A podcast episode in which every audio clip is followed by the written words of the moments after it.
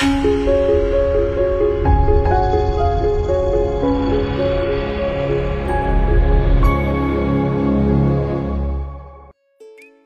大家好，这里是科技微报，我是龙二，今天是一月十九日，星期四，一起来看看今天都有哪些科技资讯吧。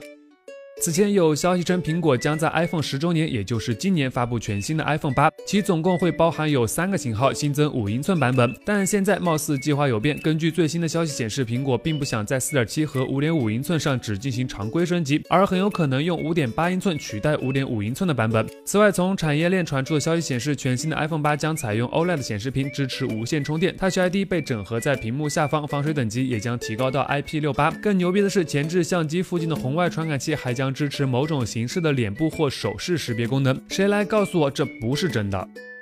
今天，LG 正式向媒体发出邀请函，确定将于 MWC 开幕前夕，二月二十六日十二点召开主题为 See More Play More 的新品发布会。而此次发布会的主角最有可能的就是曝光已久的 LG G6 了。邀请函的背景看上去也在暗示着新机将配备一块十八比九的超大屏幕。当然，从爆料的信息来看，LG 或许会发布 G6 和 G6 Plus 两款产品，所以等着看吧。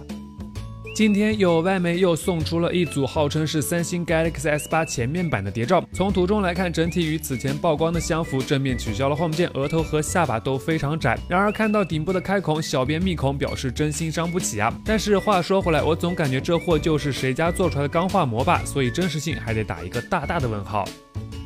昨晚手握锤子的罗老师在与网友微博互动时透露，锤子在今年春天将要发布的新机会把历史上所有的锤子手机都秒成渣，包括得过 IF 金奖的 Smartisan T1。此外，老罗还表示，春天发布的是锤子终端系列产品，而旗舰产品大概会在年底发布。所以这样看来，接下来要发布的应该是坚果二代。价格方面，虽然老罗表示会有惊喜，但他之前也说过，锤子不会再做千元以下的手机了，所以没别的，想买的话等着就好。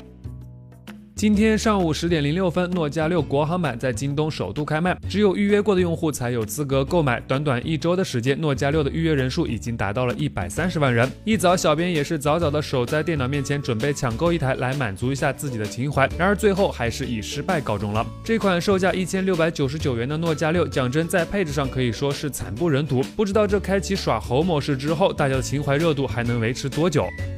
好了，以上就是今天科技微报的全部内容了。更多有趣的科技资讯，欢迎大家访问我们的官方网站 v i j e c o m 但别忘了关注我们的微信公众号 v i j e 获取最新的推送。科技资讯为界播报，我们明天再见喽。